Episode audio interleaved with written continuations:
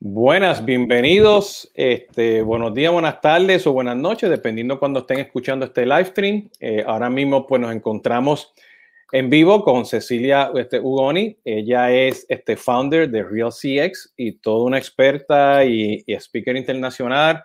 Y me sale en mi timeline constantemente con todo este tema de la experiencia del de, cliente. Voy a dejar que ella misma, pues, ya nos diga, pues, qué es lo que hace y quién es. Este, Jesús Hoyos de Conversaciones de CRM, CRM Latinoamérica. Y este pues son los live streams que hago sobre este, temas de, del mundo de CRM, Consumer Engagement y, y Martech, que lo hacemos pues todos los martes. Eh, estamos ahora mismo en vivo en LinkedIn, eh, YouTube, eh, Facebook y Twitter y eventualmente pues esto estará en los podcasts, donde ustedes escuchen su podcast y en Instagram, ¿no? Cecilia, mucho gusto de tenerte aquí presente. ¿Cómo estás? Muy bien, muchas gracias Jesús, un placer estar acá. Cuéntanos, ¿qué, qué es lo que haces? Este, ¿Cuál es tu pasión en este mundo de CX?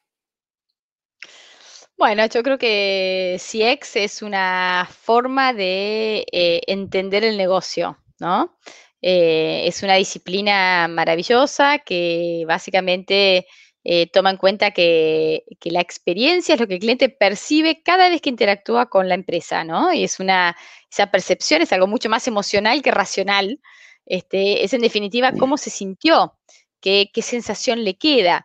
Eh, y, tiene mucho que ver con la expectativa, ¿no? Porque eh, es finalmente de lo que yo esperaba que iba a pasar versus la realidad que termino viviendo, ese gap entre expectativa y realidad, eso es la percepción, eso es la experiencia.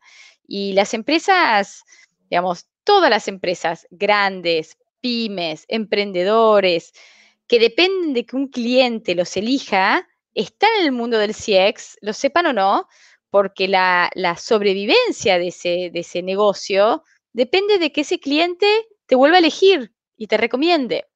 Entonces, es una, yo creo que es algo apasionante, tiene mucho que ver con las personas, con los vínculos, con los procesos, con la tecnología. Es una combinación de, muchos aspectos. Este, y bueno, y he dedicado mi, vida profesional a, esto, eh, muchos años en empresas en roles corporativos. Eh, en Estados Unidos viví 10 años, trabajé 5 años en Microsoft. Eh, acá en Argentina estuve este, varios años en DirecTV.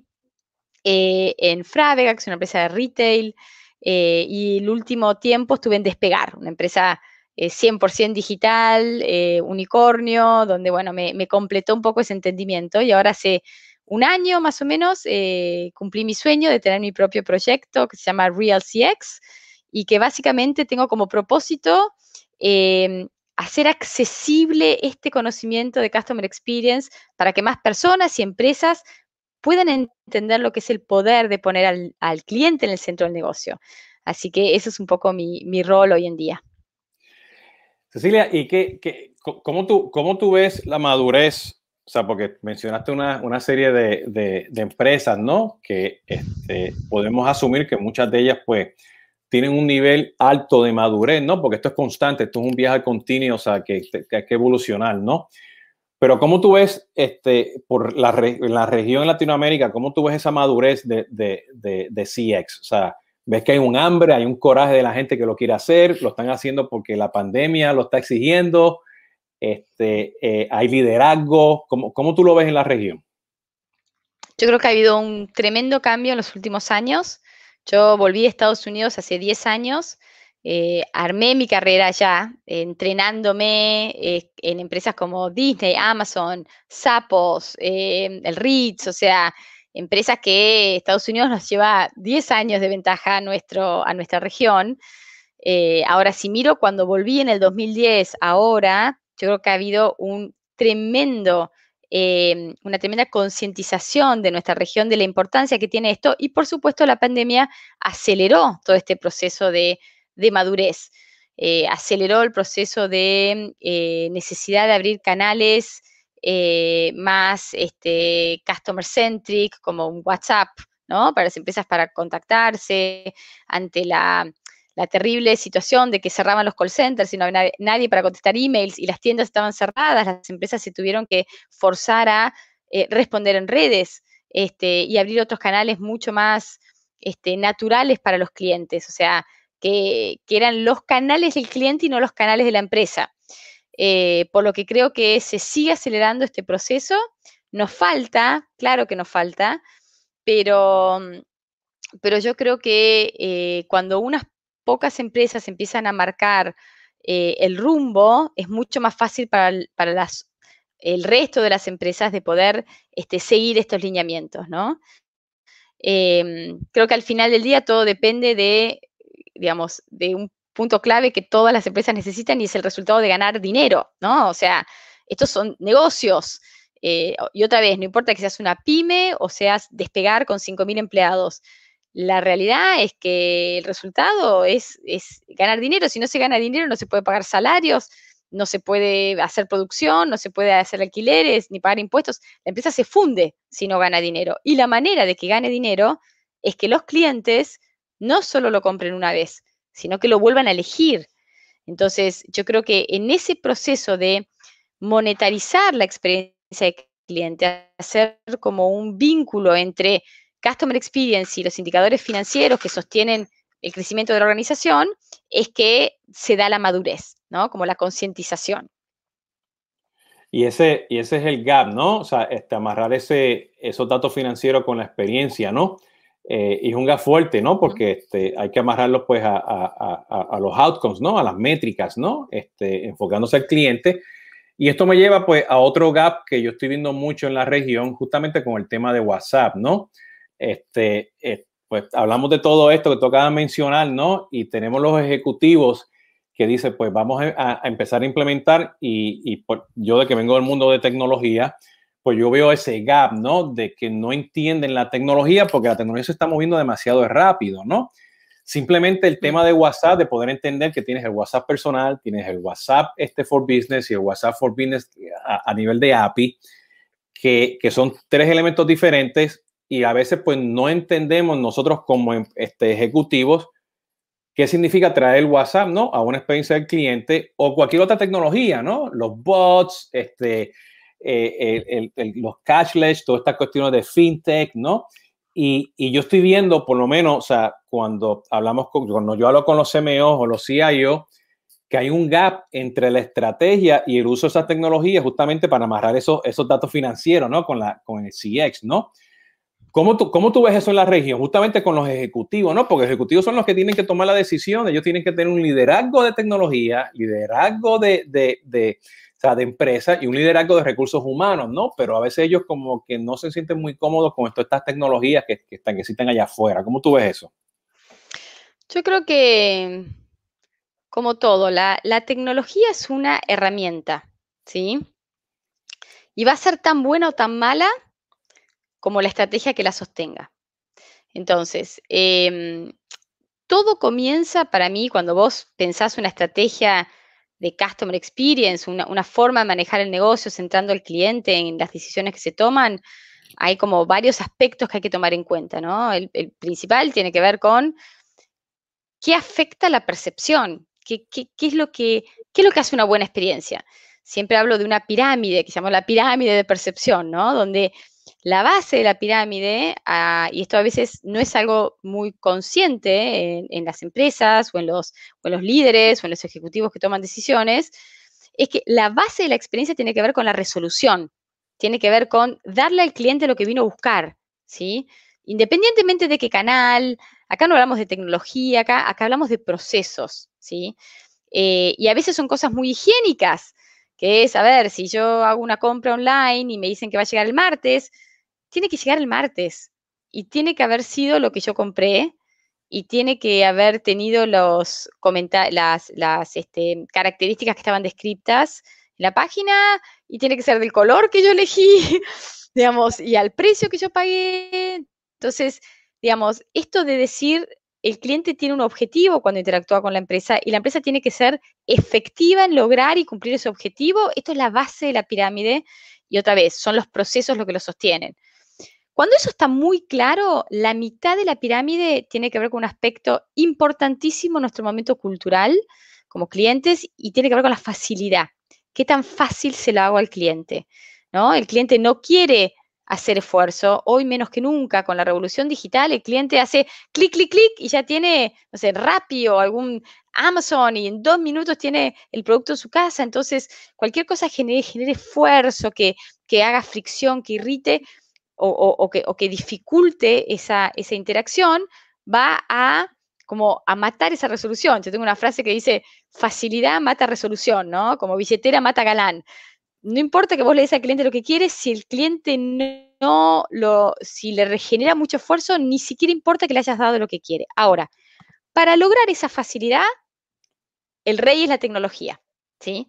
Es la tecnología, es, es el mundo digital, son los CRMs, son los bots, ¿sí? Ahora, están en la mitad de la pirámide. La base de la pirámide son los procesos, es cómo funciona. Después lo haces, cómo lo haces funcionar o cómo, o cómo tenés el proceso eh, diagramado para ser resolutivo y lo puedes aplicar a un WhatsApp, lo puedes aplicar a, una, a un community manager, a una red, lo puedes aplicar a un bot, ¿sí? que pueda automatizar cierto, cierta cantidad de preguntas, pero que después en algún punto tenga la inteligencia como para poder derivarles a un agente humano, porque la punta de la pirámide ahí sí tiene que ver con la conexión personal emocional y el human touch y todo lo que hace al comportamiento, ¿no? Y a que el cliente se sienta muy bien.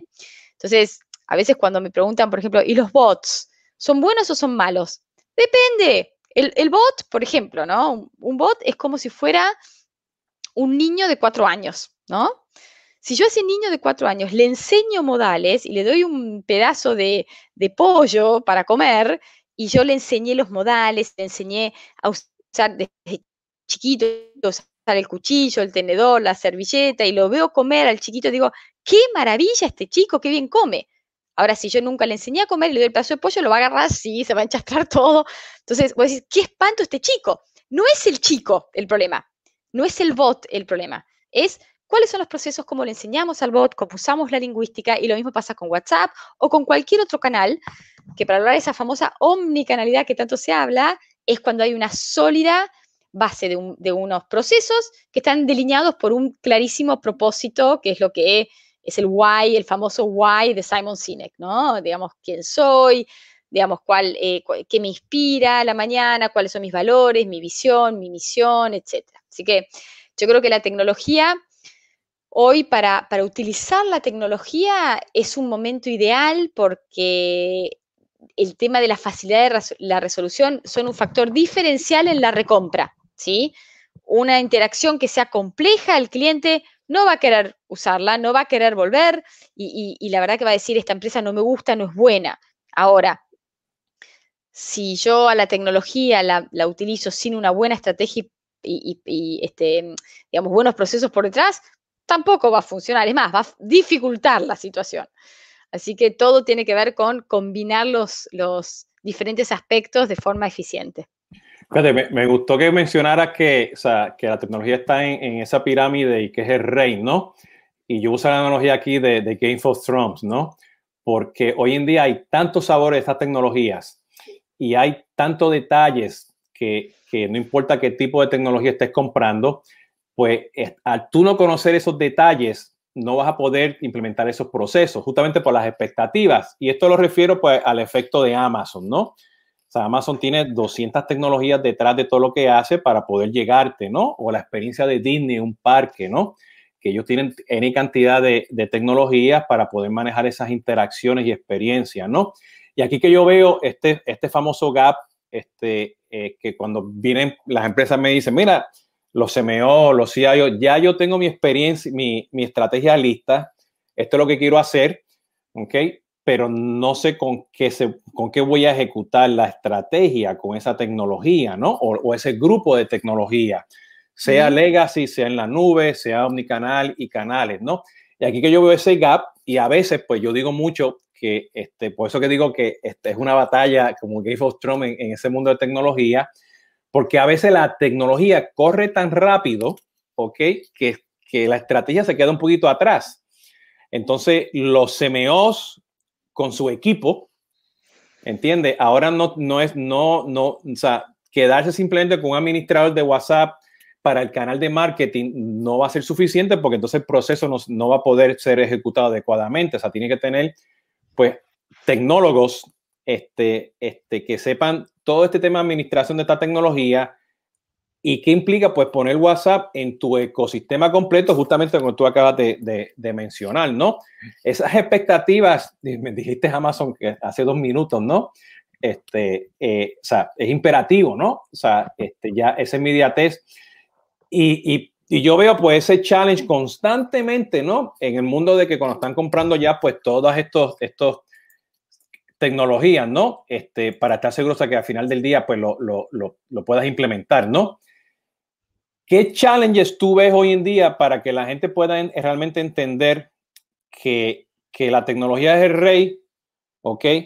pero la reina sigue siendo los procesos, ¿no?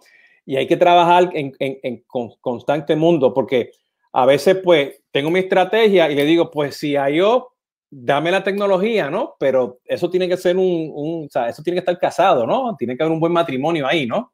¿Cómo, cómo tú ves eso? Yo creo que todo empieza por definir el why, el propósito. El propósito o la visión o la misión en general se llaman de diferentes maneras. Simon Sinek lo llama con este start with why, ¿no? Tener muy claro tu por qué. Eso es, es hacia dónde vos vas, qué experiencia querés dar. Y se convierte, tiene que ser algo súper genuino, con mucho sponsoreo ejecutivo, ¿sí? Eh, top down, eh, tiene que estar constante, consistente en el tiempo, ¿no? No puede ser que vos todas las semanas cambies de propósito. Cuando vos, una empresa, tiene muy claro quién es y qué quiere lograr, eso se convierte en el hilo conductor de las tres instancias de esta pirámide de percepción, ¿no? Que la base son los procesos, en el medio está la tecnología y arriba están los comportamientos. Entonces, ese propósito es lo que guía y lo que aúna y lo que le da coherencia a cada proceso, cada sistema, cada comportamiento, que en definitiva se convierte en lo que los colaboradores hacen, piensan y dicen, ¿sí? Porque al final del día, cultura es, a mí me encanta esta definición, cultura es lo que hace el empleado cuando el jefe no está mirando, ¿no? Cultura es lo que los colaboradores, eh, cómo, cómo, cómo se comportan, cómo reaccionan, cómo contestan, cómo actúan, ¿sí? Entonces, Em, ¿Cuál sería ese hilo conductor? ¿Cómo casar tecnología y procesos? Claramente es un tema de valores, de propósito, que son el marco fundacional de toda la forma y las decisiones que tomes en la empresa. ¿Sí? Sí, fíjate, yo, yo, yo lo veo, o sea, este, expandiendo lo que estás comentando, ¿no? Ese, ese hilo conductor, yo lo veo que, que al final del día, o sea, amarrar pues los procesos con la tecnología tienen que ser un proceso ágil, de aprendizaje continuo, de, estar constantemente midiendo que vas a fallar y vas a continuar, ¿no? Entonces tienes que estar seguro que esa tecnología pues sea un, habilitador y, tengas todo amarrado, bien, bien amarrado, porque yo, nosotros, en los proyectos que yo he hecho este, y que he visto que ha habido éxito con la experiencia del cliente, este, y los valores, los, temas financieros, es que el CMO viene con un background técnico, ¿ok?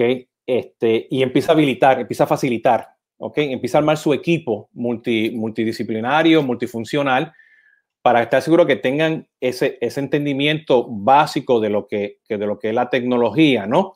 Y te voy a dar, dos ejemplos básicos que, que, que, lo veo a cada rato, ¿no? Este, si estás midiendo este, y tienes tu dashboard, pues estar seguro que este, está midiendo, en este caso, vamos a ver la experiencia el punto de vista de marketing, pues lo mismo que tú tengas en Google Analytics es lo mismo que tú tengas en tu Marketing Automation y es lo mismo que llegue a tu oportunidad o al shopping cart del e-commerce para que lo puedas medir. Entonces, que ese dato esté viajando constantemente y lamentablemente hoy en día tenemos tecnología con, con todos estos APIs y estas cuestiones de integraciones que los datos se pierden. Entonces, al perderse esos datos, viene el efecto de que no cumplí con las expectativas del cliente.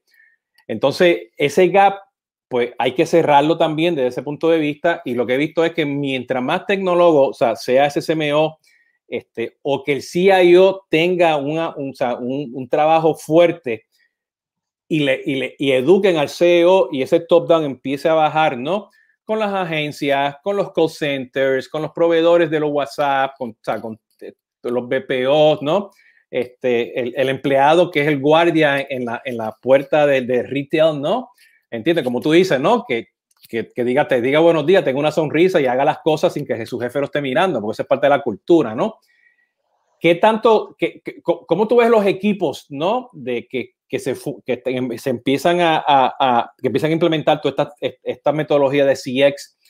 ¿Cómo son esos equipos? O sea, ¿cómo, cómo, ¿cómo se componen para estar seguro que ese hilo conductor esté ahí? Está buena la pregunta, Jesús, está buenísima porque creo que es algo muy relevante hoy en día. Em, y yo te voy a contar cuál es el ideal en mi cabeza, ¿sí? Eh, y esto no lo, yo lo cambié con la vejez, eh, con la experiencia mejor, queda más lindo decir con la experiencia. Eh, yo antes estaba convencida de la importancia de tener un buen equipo de CX, ¿sí? Yo era el equipo de CX, yo era la directora de CX o la líder de CX que armaba el equipo, y nosotros éramos los guardianes y los que hablábamos del NPS y los que hablábamos del VOC y del Customer Journey. Y si bien siento que aprendí un montón y logré un montón, también me golpeé la cara contra la pared 55 mil veces. ¿Por qué? Porque a nadie en la empresa le importa el NPS, la verdad. O que le hablen de Customer Journey. Say what? ¿Por qué? ¿Qué es eso? Digamos, yo soy logística, a mí me importa entregar a tiempo. Yo soy marketing, a mí me importa eh, eh, posicionar un mensaje yo soy comercial, yo quiero vender, yo soy este, UX, yo quiero convertir, no sé, cada uno tiene sus objetivos, entonces lo que aprendí de observar empresas eh, muy avanzadas en esto y también yo de evolucionar es que el rol de CX debería ser un doble sombrero para absolutamente cualquier líder de la organización. Y hay que entender que el CX se mide no a través de herramientas de CX o de métricas de CX, sino de indicadores de negocio, como decías vos al principio. ¿sí? Esa es la manera en que esto permee, en que tenga sentido, en que sea relevante. Vos me decís, bueno, ¿y cómo hacemos para que esto se alinee y no sé qué? Cuando se puede hacer un vínculo claro entre el impacto que tiene, tomar decisiones, porque al final, Customer Experience, ¿qué es, ser una cultura centrada en el cliente? ¿Viste? Yo creo que hay muchas, está muy de moda este tema, ¿no? Entonces, somos un Customer-Centric Culture, ¿no? Se habla un montón. So, ¿qué es eso? What's that? ¿No? Digamos, realmente, ¿qué es un Customer-Centric Culture? Es poner un cartel en la sala de reunión que dice, el cliente es lo más importante. Es tener que tu principal valor sea pasión por el cliente, no, no es eso. Es un cambio en el proceso de la toma de decisiones diarias de los líderes en la organización. Nosotros en general, en cualquier organización, hemos aprendido desde chicos de colegio, de lo que sea, a tomar decisiones basados en lo que a uno nos parece, inside out, ¿no? Mira, yo tomo esta decisión porque yo soy logística y la verdad que este, soy lo más importante del negocio y a mí esto, tengo 10 años de experiencia y me ha funcionado. Lo hice así y estuvo bien. O mira, el mercado, la competencia están haciendo tal acción, entonces esto es lo que voy a hacer. Y lo que te propone la, disciplina de Customer Experience es decir, mira, si tu negocio depende de que el cliente no solo te elija una vez, sino que vuelva y te recomiende, tu obsesión, y esto lo decía mucho Jeff Bezos, decía, we are customer obsessed, ¿no? Tu obsesión debería ser entender muy bien qué hace que un cliente vuelva, entender esa información y, repetirla. O sea, tomar decisiones tomando en cuenta qué hace que un cliente vuelva. Y lo mismo en contraposición, si un cliente no vuelve y es un detractor y te, y te odia en las redes sociales y te lo dice y no vuelve nunca más y por culpa de ese cliente otros 40.000 no vuelven más, entonces, entender dónde se quebró esa experiencia, dónde estuvo el problema y la decisión debería ser priorizada completamente, arreglar de raíz lo que está ocasionando esta disparidad entre expectativa versus realidad, ¿no? Que es lo que hace que la experiencia sea, no, yo pensé esto, me pasó esto, no te compro nunca más. Entonces, cuando uno como empresa entiende que el juego se trata de tomar decisiones tomando en cuenta el cliente externo e interno, ¿eh? Ojo que cuando hablo de cliente no hablo solo de cliente externo. Ese cambio hace que todos los colaboradores, eh, ya sea que, que, trabajan de forma directa con el cliente o indirecta, su trabajo de alguna manera va a impactar en lo que finalmente termina viviendo ese cliente. Y en ese momento, cuando se produce ese entendimiento y se empieza a cambiar la forma de tomar decisiones, todo el mundo se convierte en un agente de CX. Chicos, son, son un double agent, ¿no? Hey, vos sos eh, logística y además tenés el sombrero de CX. Entendé que, digamos, eh, eh, el producto tiene que llegar en tiempo y forma. Y vos sos la página, sos, sos UX, sos el creador de la app. Bueno, lo que el cliente vio lo tiene que, tiene que ser tal cual y tiene que ser orgánico y tiene que ser simple y tiene que ser un one click, hopefully, para vos poder comprar. Entonces, em, yo creo que ahí es donde se da la magia de este tema de, transformación cultural este, y que otra vez no depende de un equipo. Eh, yo creo que no debería ni existir el equipo de CX en la empresa. ¿No? Y a veces me dicen, pero Cecilia, ¿cómo decís eso? Si vos sos de CX y no, querés dejar sin, trabajo. Yo, yo lo veo, o sea, yo lo veo, o sea, yo lo veo como un punto de que el equipo ejecutivo tiene que tener un, un proceso de change management. ¿Ok? Interno entre ellos. Es un proceso de change management, sí. Para que ellos luego hagan su proceso de change management en toda la empresa, porque el problema es que cuando tú empiezas a ejecutar ese proceso de change management, manejo del cambio, ¿no? Este, y sí, a lo mejor temporalmente necesitas un equipo de CX para fomentar la cultura, tiene que ser Temporal. Y se va, y se va, va a desaparecer y va a ser ya dentro del DNA, ¿no? De, lo, de, de, de, de todos, ¿no? Y, qué, interesante que, me mencionaste, o sea, que, que, no hay equipo, porque este, eh, eh, yo antes pues era, este, o sea, yo vengo de Cambridge Technology Partners y, y al principio con, este, vendíamos muchas, muchas estrategias, ¿ok? Pero había un problema que nadie lo podía ejecutar, ¿ok? Porque, ¿para qué lo voy a ejecutar? La tecnología lo va a hacer todo, ¿no? Porque en aquel tiempo, pues la promesa era toda la tecnología, ¿no? Bueno, ahora vino, pues, vinieron los modelos de Amazon, de Disney, ¿no? Entonces todo el mundo está cambiando, ¿no? Y, y, y yo lo que veo es que, o sea, al no tener internamente ese change management a nivel ejecutivo, ¿ok? No vas a poder, poder como tú dices, tener ese DNA de, de, de, de ese CX, yo, yo lo llamaría un CX de, a nivel de matriz, ¿no? Que está en todos lugares, ¿no? O sea, te este, levantas una mano, miras para el lado, o sea, está, ya está embebido en la, en, la, en la cultura, no hace falta tener ese equipo forever, ¿no? Pero yo lo que estoy viendo aquí a veces, que eh, el, el, impacto de, de, hacer eso es que, que, los ejecutivos realmente tengan esa gana de hacerlo, o sea, porque a veces dicen, no, estamos vendiendo, ejecutivo. estamos vendiendo, ¿Para qué estamos vendiendo? ¿Para qué quiero cambiarlo? No me importa, el cliente se va a quejar como quiera. Y esa mentalidad hay que cambiarla porque ya con la pandemia dimos, nos dimos cuenta que, que, no es así, ¿no? ¿Cómo tú, ¿Cómo tú ves eso? Yo creo que hay, hay, hay tres maneras, para mí, ¿no? Hay tres maneras de lograr esta cultura centrada en el cliente. Una es la empresa que arranca de cero, ¿sí? Y que tiene un founder, un dueño que está completamente convencido. Los principales casos de éxito son así.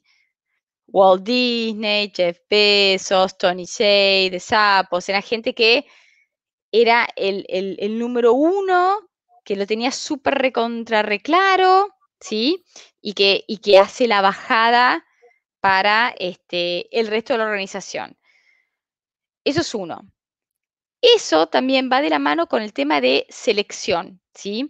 En la selección de los perfiles de las personas que trabajan está el 70% del juego ganado. Si vos, esto lo dice Sapos muchísimo, si vos eh, eh, eh, hire the right people, ¿no? Empezás contratando a gente que naturalmente está alineada de fábrica, digo yo, ¿no? Con la con visión, los valores de la empresa, hacia dónde va la empresa, es muchísimo más fácil porque ya ese ADN está, ¿sí? Ahora, a veces no tenés ni sponsor ejecutivo, ya tenés a la gente contratada, ¿sí? Me decían en DirecTV, no sé, pero Cecilia, somos 25.000 empleados. ¿qué hacemos? ¿Despedimos a todos y contratamos de nuevo? Por supuesto que no. Y ahí es donde viene el gran, gran, gran tema del change management, ¿sí? Entendiendo de qué va a haber como una curva, una campana, donde va a haber un porcentaje chico de gente que va a estar fanatizada con el cambio. ¡Yay! ¡Qué bueno el cliente! Y me encanta y lo voy a tomar en cuenta y yo soy súper orientado al cliente. Va a haber un grupo de gente que va a decir, esto no me gusta, no quiero cambiar el cambio. A nosotros los humanos nos genera mucho rechazo, nos genera mucha, mucho este, miedo, mucha inseguridad y van a decir, yo esto no me gusta y no lo quiero hacer. Y hay un montón de gente en el medio de esta campana que está, em, no sé, no sé si quiero cambiar, eh, no sé si no quiero cambiar. Y ahí en esa gran masa de gente es donde viene un equipo de CX, ¿no? Donde viene un equipo de CX que viene a ser el embajador, a empujar y encontrar esos early adopters, ¿no? Esas personas que están no están tan convencidas, ¿sí? Los que están súper fanatizados un poco pierden relevancia porque ah, son unos fanáticos. A mí siempre me consideraban fanática. No, bueno, pero Cecilia es una, la loca del cliente, entonces no le hagamos caso porque ella solamente piensa en el cliente. Entonces, como que perdía un poco de relevancia. Entonces, ¿qué hacía yo? Buscaba a alguien que no un líder que no estuviera tan, tan, tan, ni tan para un lado ni para, para el otro, y yo acompañaba a que ese líder experimentara el poder de poner al cliente en el centro, como que se convierta en un early adopter y que sea ese líder el que le hable a los demás y diga, hey, esto funciona, it works, está buenísimo. Entonces, no es que lo dice Cecilia, que es la loca del cliente, lo dice Juan, que no estaba muy convencido, ¿sí? Y que ahora está fascinado. Entonces, em, yo creo que este proceso de change management es un proceso que requiere una estrategia, requiere tener muy claro en qué se va a trabajar, cómo se va a trabajar, tener muy claro que lleva un montón de tiempo. Estas transformaciones culturales pueden llevar dos, tres años. Ahora se aceleró todo con la, con la, yo creo con la pandemia también se aceleró muchísimo la adopción de tecnología, pasaron de por ahí de tres años a seis meses algunos procesos, ¿no? Se, aceleró mucho la adopción, se aceleró mucho la adopción de, no sé, migración de canal de cliente. Los clientes se tuvieron, hey, no anda el teléfono, bueno, usar WhatsApp o usar tu autogestión, pero no me gusta, lo tenés que hacer porque el otro no está, ¿sí? Sí. Pero bueno. Pero fíjate, esa adopción nosotros como consumidores la tenemos, pero a, y aquellos líderes, ¿ok? Ejecutivos que viven en esto constantemente y no, no, no, tienen la oportunidad de mirar hacia el lado, ¿ok? Pues ellos todavía no están aptos para la tecnología, ¿ok? Y ahí, ahí, ahí, que viene mucho, pues, el, parte de ese change este, management, ¿no? Este, y muchos de ellos pueden ser detractores. Y yo a veces, pues, tomo y estoy de acuerdo con lo que tú dices, a trabajar con los early adopters, por eso yo digo, no te olvides de los detractores, trabaja con ellos por aquí a lo mejor paralelamente para que sean parte de tu change management. No solamente los internos, ¿ok? Porque puede haber sabotaje, ¿ok? Tienes que trabajar con los externos, traer a tus clientes también como parte de ese change management, ¿no? Este, dependiendo por qué tipo de, compañía lo quieras hacer, ¿no? Este, desde ese punto de vista, ¿no? Y yo he visto pues muchos detractores que tienen dueños de los presupuestos que te dañan pues la ejecución, ¿no? Este, por, por, el miedo al cambio, ¿no? Por el miedo al cambio, ¿no? Entonces, eso... El, cambio genera mucho miedo, sí. Yo los detractores internos en el proceso de cambio, pero esto, bueno, es algo muy personal también, ¿no? Es, es, es en la forma en que, en que un poco lo aprendí, lo vi, lo experimenté y por eso lo aconsejo. Cuando alguien está muy en contra del cambio, mi recomendación es ignorarlo. Es terrible, pero es así. Cuanto más intentes decir, hey, pero mira, Pablo no lo quiere y no le gusta. Bueno, hey, invitémoslo a Pablo a la reunión, volvámoselo a explicar, este, pongamos a Pablo como líder de esto.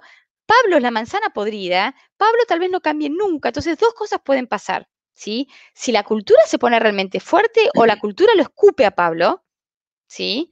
Porque, digamos, eh, la cultura misma, Pablo va a decir, dejó de gustarme esta empresa. Esta empresa era buenísima hasta que les agarró este ataque del cliente. No me gusta más, me quiero ir, ¿sí? Porque no me gusta la empresa. O la empresa tiene que tener la suficiente, el suficiente convencimiento, sponsorio ejecutivo para desvincularlo a Pablo, para echarlo a Pablo. Porque Pablo, después de un tiempo prudencial, por supuesto, yo no estoy diciendo, pero se plantea, se ve, se hace un intento. Si no quiere y no le gusta, es dañino para la operación, es dañino para el cambio. Entonces, o Pablo se termina yendo solo o a Pablo lo despiden. Sapo siempre decía, you hire and fire based on the values, ¿no?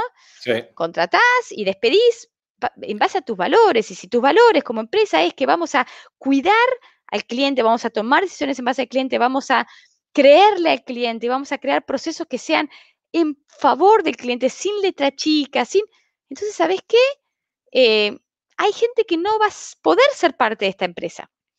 Em, yo creo que diferentes son los detractores clientes, ¿sí? Los detractores clientes, yo creo que hay una tremenda oportunidad de, a través de closed loop o a través de miles de acciones, de hacer esto que llamamos la, o sea, revertir los detractores, ¿no? Que es esto de la, la, paradoja del cliente recuperado. Que cuando hay un cliente que tuvo una muy mala experiencia, si yo tengo la capacidad de escucharlo, pedirle, decirle lo siento mucho, no sé si pedirle disculpas, pero decirle siento mucho lo que estás viviendo, contactarlo, veo que tuviste una muy mala experiencia, contame qué es lo que pasó. Y si podemos lograr solucionar ese problema, el grado de satisfacción de ese cliente va a ser mucho más alto que si nunca hubiera tenido un problema. ¿sí? Por eso decimos la paradoja del cliente recuperado. Entonces se puede dar una sola vez, ¿no? No se puede dar constantemente. Pero digo, hay formas de recuperar clientes. No todos, pero algunos, ¿no? Y se pueden convertir en grandes leales. Pero internamente, Jesús, yo creo que se da una oportunidad, dos, y ya después eh, saca mucha energía a la gente negativa. La gente que no lo quiere hacer saca mucha energía. Entonces. Yo, yo creo que aquí lo más, lo más importante es que tengan un plan para trabajar con esos detractores. O sea, este, este, no importa si, como, o sea, este, el consejo mío, el consejo de, de Cecilia, o sea, no, o sea, no pueden ignorar cualquier este, punto bueno o malo, lo tienen que tomar porque eso es parte de change management. Y esto me lleva a mí a este, la famosa, este, este, bueno, el concepto de Nimo, ¿no? Que está todo el tiempo, de Dory está, se, le olvida las cosas, ¿no?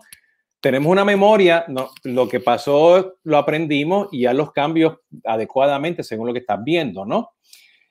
Cecilia, mira, aquí Arturo Dante este, nos puso esta, esta, esta pregunta, ¿no? Que creo que es muy buena. ¿Cómo, ¿Cómo, tú sabes que al cliente le gustó la experiencia, ¿no? Este, yo, hay N cantidad de formas de cómo responder eso. Este, me integra saber la tuya. Yo creo que va por los datos, las métricas, ¿no? Las ventas, ¿no? Pero ¿cómo, cómo tú lo ves? Claro, él dice solo pensando que tienes redes sociales y ninguna base de datos. Bueno, em, a ver, yo creo, Arturo, que las, las, el mayor indicador que no tiene absolutamente ninguna eh, no, no, digamos que, es infalible para mí, y así lo ves a y un montón de empresas, es la recompra, ¿sí? Que vuelva. Que vuelva, eh, hay una altísima posibilidad que ese cliente le encantó la experiencia. Si no, tiene miles de otras opciones. Hoy el cliente está súper empoderado, tiene mil opciones, lo sabe y las usa, ¿no? Ahora, digamos, em, para mí las redes sociales, vos podés no tener encuestas y demás, pero las redes sociales son una fuente maravillosa de información, de poder medir la percepción. Yo siempre recomiendo a, cualquier empresa con la cual trabajo, o cuando estoy dando clases o una conferencia, les digo, ¿ustedes quieren saber qué le pasa a sus clientes? Lean todos los días lo que ponen en las redes sociales. Léanlo. Dediquen 10 minutos, o sea, pasamos tanto tiempo en Instagram, ¿no? O en TikTok o en LinkedIn, ¿no? Que está buenísimo. Pero pasen religiosa y metodológicamente 10 eh, minutos por día leyendo comentarios, no solo de lo que dicen sus clientes, sino de lo que ustedes como empresa contestan. Súper importante. No vaya a ser que vean que toda la contestación es, ay, muchas gracias Jesús por tu comentario. Tu comentario es muy importante para nosotros. Eh, por favor, vamos por privado, así podemos ayudarte. Y ese comentario parece de un robot, es un humano, ¿no? Pero por ahí el cliente vino diciendo, los odio, me arruinaron la vida, este, nunca más los voy a contratar. Muchas gracias por tu comentario, te vamos a contestar. hay una desconexión a veces entre las redes sociales son un lugar de diálogo, son un lugar que no funciona igual que un call center. Bueno, podés replicar un script de un call center, buenas tardes, mi nombre es Cecilia, que lo puedo ayudar, a una red social, porque vos tenés una doble audiencia, no solo hablas con el cliente, hablas con toda una comunidad que te escucha, queda por escrito, es público, es diferente el concepto. Entonces, ¿cómo saber si un cliente está contento? Principalmente si vuelve. Y mucho pasa por escucharlo, escucharlo. Por ahí no tienes una base de datos, pero si tenés una, tienda física y un punto físico, que los colaboradores vayan a la tienda, observen, miren, le pregunten, ¿cómo te sentís? ¿Cómo fue tu experiencia? ¿Querés compartírmelo? Es así simple y te lo dicen. Fíjate, y aquí que voy a, voy a regresar a lo que tú dijiste, que la tecnología es el rey, ¿no? Este, y aquí que viene el no entender a veces, pues, las tecnologías, ¿no? este, eh, y, no ser tecnólogo del punto de vista de CMO o la agencia que está trabajando, ¿no?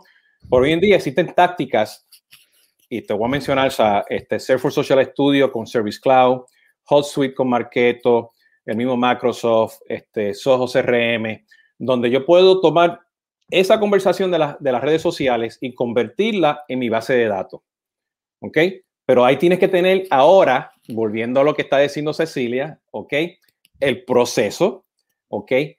Los objetivos para estar seguro de que lo puedas hacer. Entonces, ¿qué pasa? Pues dice, ah, pues me voy a comprar esta tecnología para manejar redes sociales, pero se queda corta porque no está apoyándote a ti en tu proceso de crear la base de datos para luego convertirlo en una, transacción para que puedas medir la recompra, ¿no? Y hay formas y tácticas con inteligencia artificial y, y los reportes de atribución de sacar cosas inferidas y cosas concretas pero aquí es que viene esta, para mí es que viene la importancia de que la tecnología es el rey, ¿ok? Para que puedan hacer ese, ese, ese enlace, justamente. Fíjate, este, Cecilia, estaba hablando eso yo ayer con un cliente que estamos creando base de datos que viene de Facebook, ¿ok? Este, con Facebook Connect. Qué bueno, lo estamos conectando, pero nosotros sabemos que tenemos muchas identidades dentro de Facebook, ¿ok? O de Twitter. Entonces, lo que acabas tú de decir, buenos días, ¿cómo estás? No, ve al punto, añade valor, pon contenido para que la persona te se sienta que te dé los datos y empieza tú a crear tu, tu valor, ¿no? Tú, te, te, empieza a dar datos porque ve un valor en esa conversación que no es solamente, bueno, buenos días, ¿cómo estás? ¿No? ¿Cómo te sientes? ¿No? Y eso tiene que estar parte con el DNA de, de, de esa cultura, ¿no? Entonces, hay que, aquí vienen los enlaces, ¿no? De realmente de entrar a ese detalle y, y Aquí lo más importante es que tienes que tener un buen rey de tecnología. O sea, ese, ese para mí es el, el, mensaje que, que, yo les llevo. Tienes que tener un buen proceso en esa pirámide, pero tienes que tener un buen rey. Y lamentablemente, rey, a veces hay que luchar pues, con el Game of Thrones, porque hoy en nuestras empresas tenemos mucha tecnología, muchas muy buenas, muchas muy malas, este, muchas que no, pues, no, no han cambiado porque todavía siguen en el mundo de legacy, ¿no? Cecilia, para poder terminar aquí, porque estamos ya llegando a los 45 minutos, ¿no? este, ¿cuál sería dos cosas, no? Este, si yo quiero empezar mañana con esto de CX, ¿qué es, ¿qué es lo que yo tengo que hacer dentro de mi empresa para dejar de saber a mi jefe? Empezamos a hacer CX. Y segundo, pues, ¿cómo te consiguen? ¿Cómo te buscan? ¿Cómo se conectan contigo? Bueno, lo primero que yo siempre recomiendo, que esta pregunta sale, que me encanta, es la clave del CX todo empieza por tener la intención y la actitud de escuchar al cliente, ¿sí? ¿Cómo escuchas al cliente? Mil maneras, mil maneras con cero presupuesto. Lee los comentarios de las redes, ¿sí? Lee comentarios de redes de la competencia. Si hay un call center, todos los llamados se graban, siempre legalmente. Pedí llamados grabados o, ¿sabes qué? Si no te quieren dar los llamados grabados, pedí permiso, sentate al lado de un agente. Una mañana, ponete la vincha así, como digo yo, al lado de la gente, mirá, observá cómo la gente interactúa con los diferentes sistemas, cómo contesta, cómo busca los procesos, y empezá a conectar la experiencia, o sea, lo que vive el cliente, con algún indicador financiero que tenga relevancia para la empresa. Cuando vos hablas de plata, te convertís en relevante. Y cuando hablas de plata, de indicadores, que son los indicadores que le impactan en el bono al director al cual estás hablando, se te van a escuchar, ¿sí? No te van a escuchar si vos venís a decir, mira, yo, ay, quiero hacer CX. Entonces nosotros queremos ser como Disney y ¿sabés qué? Queremos dar una experiencia wow a los clientes. Y te van a mirar y te van a decir, sí, pero tenemos un CRM que, que, que, que, no funciona, nuestra, nuestra, nuestra app este, eh, tiene un montón de bugs y bla, bla, bla, bla, bla, bla, bla. Entonces, ¿dónde? Experiencia, wow, Disney, no sé qué, te parece algo etéreo, algo desconectado. Entonces, por eso mi emprendimiento se llama Real CX. Esto es Real CX. Make it real, ¿sí? Real para vos, real para vos, ¿sí? Sí, mira, están aumentando los llamados al call center. Eso es un problema. ¿Por qué es un problema? Porque cada vez que alguien llama, a mí me sale plata como empresa. Tengo que tener un agente que lo conteste. ¿Cómo hacemos para que los clientes llamen menos? Bueno, a ver, a ver, ¿por qué están llamando? Y porque dicen que no entienden la factura, no entienden, viste, el resumen de cuenta, no, no, no entiende que le estamos cobrando. ¿Y por qué no entiende lo que estamos cobrando? A ver, escuchemos. Ah, a ver, esto me acuerdo, patente pasó en DirecTV cuando los clientes, por ejemplo, contrataban, no sé, el pack fútbol o contrataban HBO, en la factura aparecía como el código de línea de SAP, ¿no? Era como que te diga sí. 444 5 y, no sé, 50 dólares. Y vos decías, ¿qué es esto? Me robaron, me estafaron, no voy a pagar. ¿Cuánto más fácil haber hecho una decodificación que en vez de eso que era el código de SAP, por ejemplo, de ERP o lo que sea, que diga adicional por canales de HBO. Y nadie hubiera discutido si es que lo contrató. y ahí empezar, ah, si yo resuelvo esto, la gente va a llamar menos. Si esta cantidad de gente llama menos, son 100 mil dólares menos por mes en costos de agente y costos de llamados telefónicos. ¿Y quién no va a querer una noticia que diga, hey, estoy ahorrando 100 mil dólares por mes? Te aman, ¿sí? Entonces, esto es CX, es hacerlo relevante, es entender el negocio, es entender cómo el cliente no quiere contactarse, el cliente no quiere llamar, el cliente quiere que todo esté fácil y, no quiere ir a redes a quejarse. El cliente quiere que las cosas, pase de la pirámide, funcionen. Meet needs, resolution. Dale al cliente lo que vino a buscar, ayúdate con la tecnología y llevarles el wow factor con el comportamiento. ¿sí? Eso es como la primera eh, pregunta. Y la respuesta es, a mí me encuentran bajo Cecilia Ugoni, H-U-G-O-N-Y, en LinkedIn, estoy muy presente, tengo un canal de YouTube, Cecilia Ugoni, donde pueden ver un montón de entrevistas, un montón de, este, clases abiertas y demás, y por supuesto en Instagram también. Esos son los, los tres lugares donde yo siempre respondo, así que si me buscan, ahí me van a encontrar. Excelente, Cecilia. Te agradezco mucho. Este, al final del día, pues te estamos viendo, o sea, que, que todo esto, pues, es un eslabón de muchas cosas en una pirámide que nos está explicando Cecilia, ¿no? Y yo, te, o sea, yo lo, lo, veo así, que esto es un reino de CX, diferentes metodologías, diferentes procesos. Y lo más importante aquí es que, o sea, yo lo veo que tienen los procesos, que es la reina, y tienes el rey, que es la tecnología, tienen que ir amarrados pero escuchen lo que dice Cecilia, es la intención de manejar esas expectativas y que esas expectativas te lleven pues a los factores, a las métricas, ¿no? Esos factores críticos tienen que llegar a las métricas, esas métricas pues al negocio. al negocio. Exacto. Show me, the money. Y me, gustó mucho que es importante, todas estas métricas de satisfacción de clientes son importantes, pero es parte de eslabón. O sea, la experiencia, por lo que te estuve escuchando, Cecilia, no es solamente el, el, Net Promoter Score, eso es un eslaboncito pero al final Eso es un termómetro. Ay, mi termómetro dice 38 grados. Okay. Saber que tienes 38 grados, ¿te cura? No, no te cura nada. Dice que hay un problema. Eso es, eso es el NPS. Nada más, es, un, es, es fantástico, yo lo uso un montón, pero es eso, es un termómetro que te indica algo, ¿sí? Ahora después tienes que hacer algo con eso que te indican, ¿no? Perfecto, pues Cecilia, te agradezco mucho el tiempo, no te me vayas, lo que hago aquí la, el, el out este, esto ha sido Jesús Hoyo de Cermero Latinoamérica. Hemos aprendido mucho hoy con Cecilia. Ok, este, la aconsejo porque ya saben, la, la busquen en sus canales sociales. En la semana que viene regreso con Esteban Koski y Peter Ryan, que vamos a hablar del tema de BPO y todo lo que tiene que ver con Customer Engagement en Latinoamérica. Este, los call centers y los BPO, los WhatsApp y los no WhatsApp que existen hoy en día en los call centers. Y esta semana, pues también el viernes tengo este, este, eh, la gente de SAS en Tomando Café este, con Jesús Hoyos y hoy por la mañana tuve que hacer tomando café tempranito con la gente de Thunderhead, así que estén pendientes a las redes sociales. De nuevo, Cecilia, muchas gracias, no te me vayas y nos vemos en la próxima. Gracias a todos, ¿ok?